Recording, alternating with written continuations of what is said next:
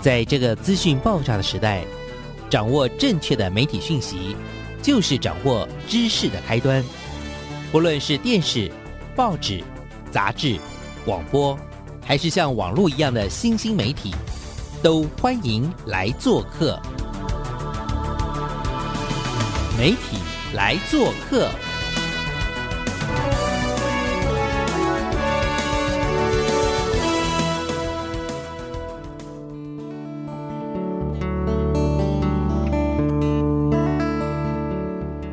大小事，欢迎来做客。我是主持人小黄老师，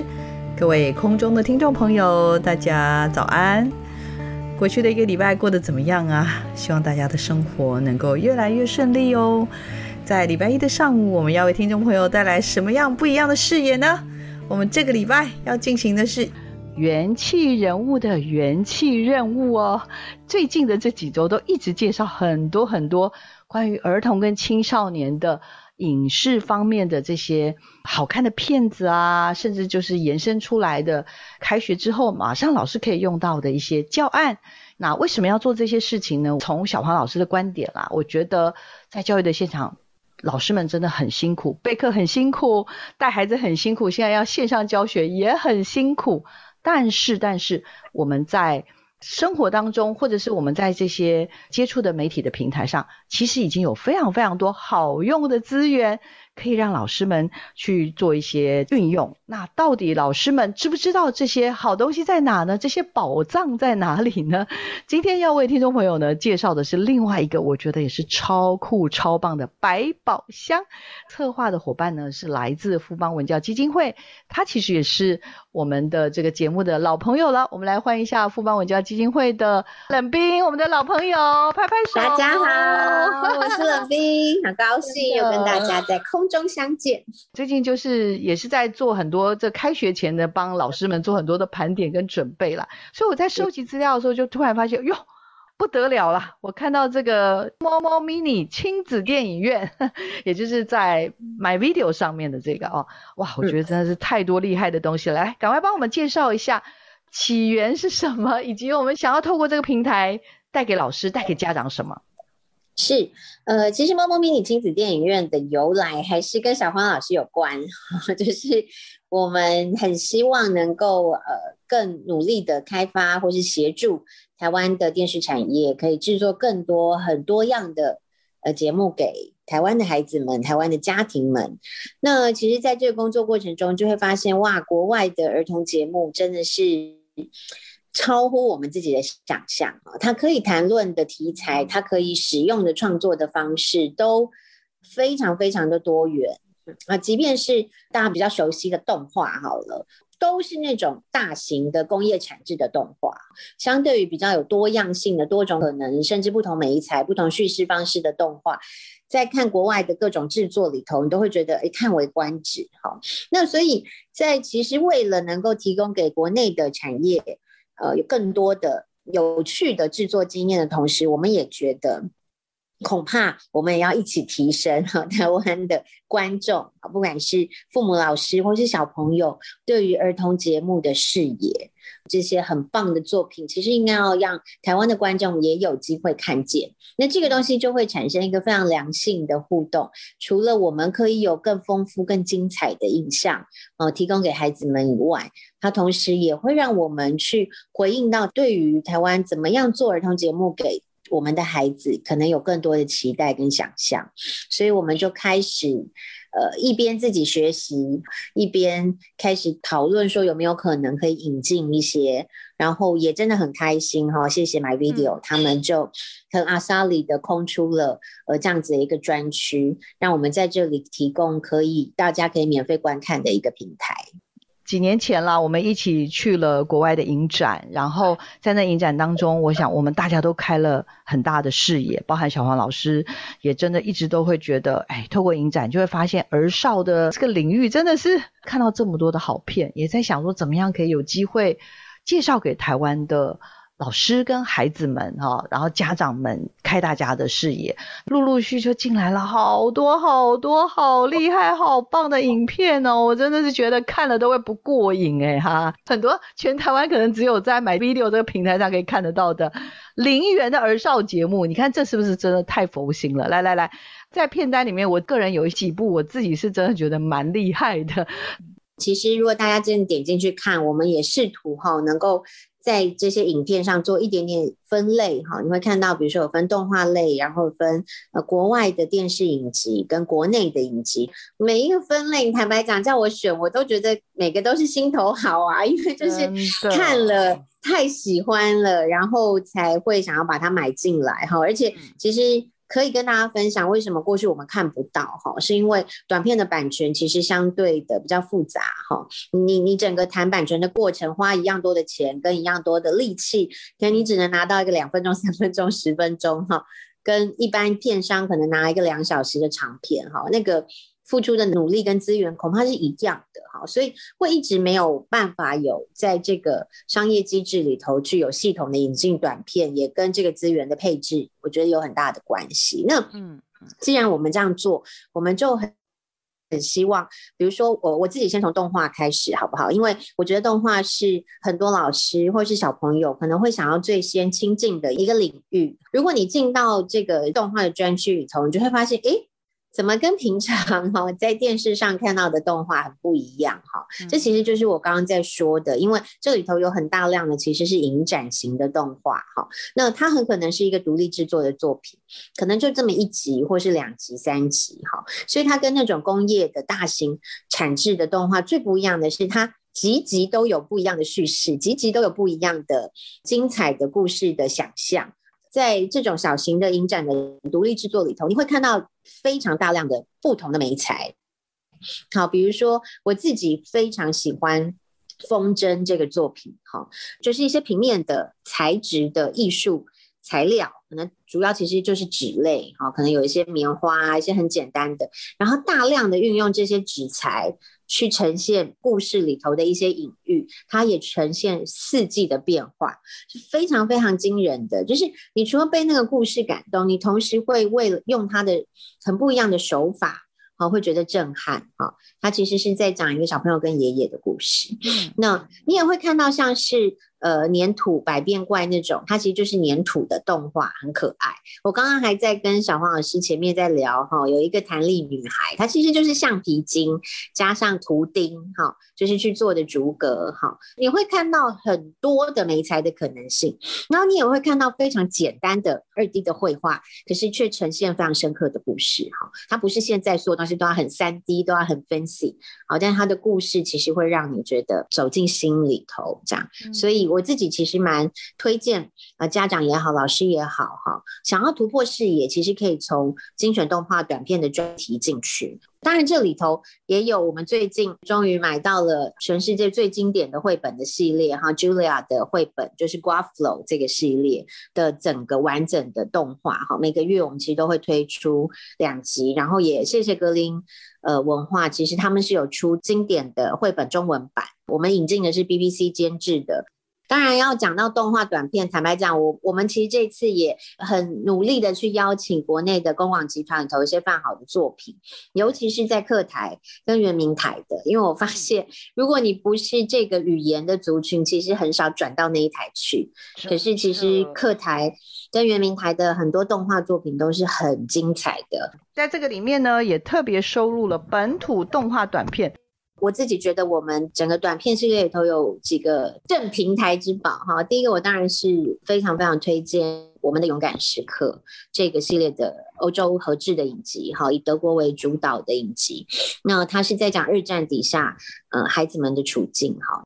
那儿童权利公约这几年在台湾也很认真的在被介绍哈。那老师或是家长在跟孩子们谈论这个题材的时候，我们的《勇敢时刻》我觉得就是一个完全不容错过的作品。他在谈战争底下各个国家的儿童作为主角，他们在战争里头经验以及他如何理解战争这件事情。更重要的是，他其实是一样我刚刚讲的跨媒材的运用。哈，你会看到国外非常多优秀的经典的作品，它不会只是很单纯的叙事。所以在这个系列里头，它有剧情、有戏剧表演的部分，有呃模型去模拟很多场景的部分。那更重要，它其实有历史影像，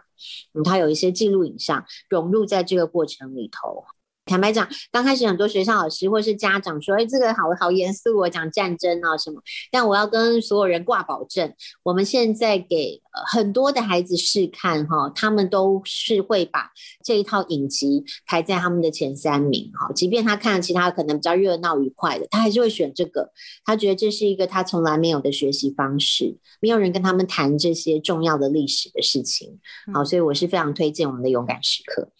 那另外一个系列，其实也是这次建荣老师陈建荣老师的书里头特别写到的哈。那也真的是只有我们把它放进来，那就是你好汉娜哈。那这个是澳洲电视台的一个呃作品，它本来是一个独立的二十分钟左右的短片哈。那结果后来在澳洲大受欢迎啊，所以澳洲电视台就找了原本的团队，把它发展成一个系列的影集。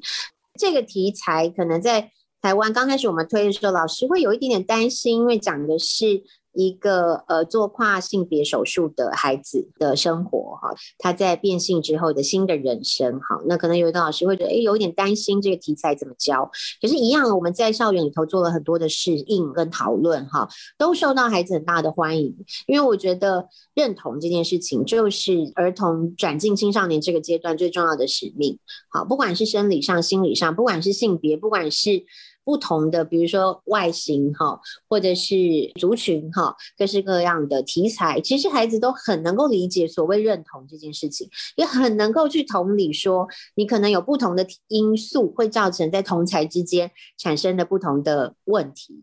好，所以我觉得他反而是孩子们其实有很大的心量跟很大的思考的能力，在看这个影集的过程中去回应。所谓认同的课题，饰演汉娜的这个小女生，她本身其实就是一个跨性别者啊。然后她的家庭其实很高度的参与在这个影集的制作过程中，给予一些意见哈，就是说一个跨性别的孩子面临到的挑战，哈，跟他如何克服的困难，哈，是一个 mix 了真实经验的影集。我觉得是台湾性别教育呃非常重要的需要去学习的一个影视的典范。我们第一次在国外看到这片子的时候，就觉得，哇，怎么可能有机会可以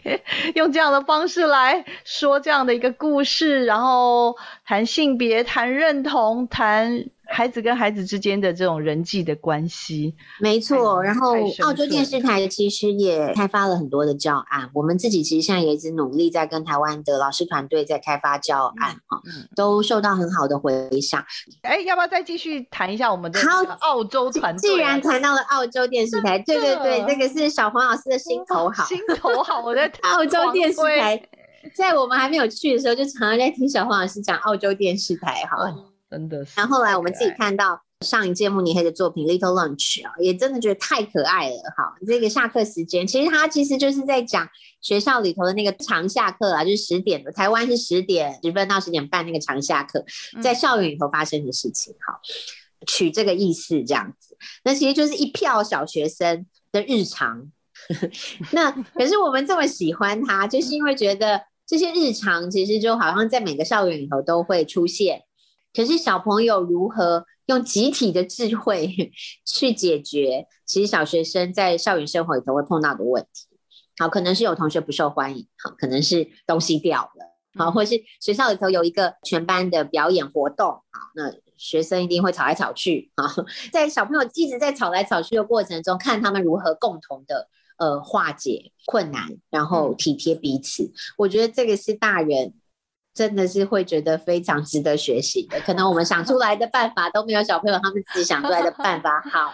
以及小朋友他们会知道需要照顾的心情比我们都细腻的多哈。然后我觉得比较好笑的，我其实很想分享，就是刚开始看澳洲电视台，不管是 Little Lunch 或是后来他们有做一些手球的影集，小朋友都一直讲话，嗯，然后我们那时候就有点担心，就是这么大量的口白。要翻译啊，然后大家这样看啊，跟着那个口白，会不会台湾的小孩会不喜欢？都没有想到每次放映啊，这个片都是票选小学生票选的第一名哈，所以我自己的猜想就是，可能小朋友真的是觉得这些小朋友讲出了我的心声吧。对，因为他们这些孩子里面，等于真是小学生的日常，然后他的这个日常当中呢，又是充分的呈现了这种孩子的多样性的光谱。没错，没错，而且还蛮经典的。比如说，就有那种超级好学生，然后也有那种超级调皮鬼，哈，然后也有那种就是缓夹的。都有那种直来直往的哈，就这一票小朋友，对，太可爱了，真的有个性又有魅力的小学生哦。我在看到这边在介绍了，而且确实他是在呃当年的这个慕尼黑的影展里面得到了非常大的奖，然后也有非常多的肯定。接下来还有这个是英国的节目对吧？对，人体好奇实验室是英国的节目。那其实台湾应该是在达文西电视台应该是也有，但是因为。呃，在网络的，就是在 OTT 频道上倒没有，所以我们也把它放进来。这个片其实就是两个医生主持的，但这两个医生很疯狂。那 当然这里头有很多呃科学的东西，但我觉得蛮重要的其实是。他们两个医生在跟孩子们介绍，在比如说急诊室里或者在医院里头很多的治疗啊，是发生了什么事情？对，然后其实也让孩子去认识医院里头的疾病或者是治疗疾病的过程。我觉得他有一个很重要的概念，其实是让孩子对于。呃，这件事情产生认识而远离恐惧，好，比如说急诊室里小朋友受伤了被送去，所以就要可能缝伤口啊，或是骨折啊，这这些事情就会很真实的被介绍出来。我觉得观看的孩子就会真的真的会碰到这些状况，或是你的同学朋友碰到这个状况的时候，你会知道怎么样去理解。然后这两个人真的是非常的疯狂，其实是娱乐性非常高的。其实我自己第一次看就还蛮喜欢的，没想到许愿成功，因为我发现也有部分电视台有在播出，不过播了就播了，因为他们也没有放在。对，而且我后来其实理解，比如说像达文西，他当然是国国外的频道嘛，那那为什么台湾的频道不大能够买这个片？是因为他们说，因为在医院里头就会有很多，比如说偶尔会有伤口啊，或者什么啊，这种在台湾都要。加很多的马赛克，或是 就很难处理。我真的是大推，为什么？因为它其实里面谈到身体怎么运作，药学、生物学，而且我我个人觉得啦，其实还有一个 part 我非常非常的推荐，尤其是不管是老师或家长，因为你知道吗？讲一万次都没有用，但是我相信你只要放这个片子，因为我第一次看的是有小朋友就是在溜滑梯，对，有一个石头就。跑到他的额头里面，他必须开刀把那个石头拿出来，小石头，你看是不是很恐怖？听起来就很恐怖。但是它里面的介绍就是告诉孩子说，因为他用动画，所以我真的觉得是太厉害。然后我这两天看到的另外一集也很棒，就是小孩子被车撞，OK，还好没有大碍。但是为什么会被撞呢？就是因为他跟爸爸走在一起，结果他就。不听话调皮，就冲到马路上，然后就被车撞到。所以我的意思是说，你讲一万次，小孩都不会听。但是他看得完那个动画，绝对知道说走路要好好的跟在大人旁边，一定要小心，不可以跑到马路上。我今天啦想要介绍的不是只有国外的影片，在这一次富邦的 OTT 的平台里面，我想我们大概还剩下两到三分钟。我知道其实冷冰他们的工作伙伴跟 My Video 很用心，其实里面放了很多很多国内的好节目，国外的好节目。这所有所有的目的，我想在介绍里面的，哎，还有吧，要类似像一起说故事这件，这个要不要跟大家也介绍一下？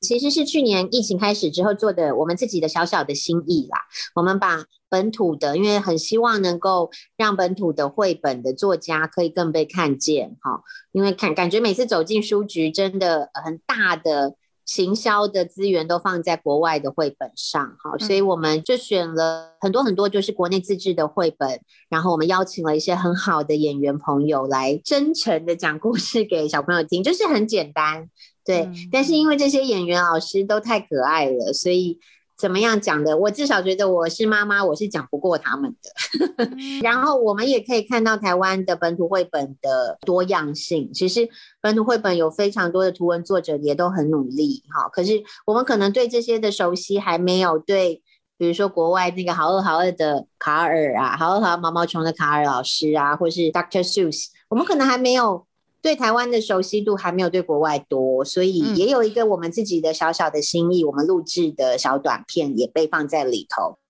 就像刚刚玉清老师讲的，我们也让公广集团、尤其客台跟圆明台很精彩的作品，能够在这边也一起呈现。像零下四十度的思念，我觉得是一个呃台湾的在儿童影像、纪实影像上非常具有代表性的作品。那想去打猎也是呃基金会在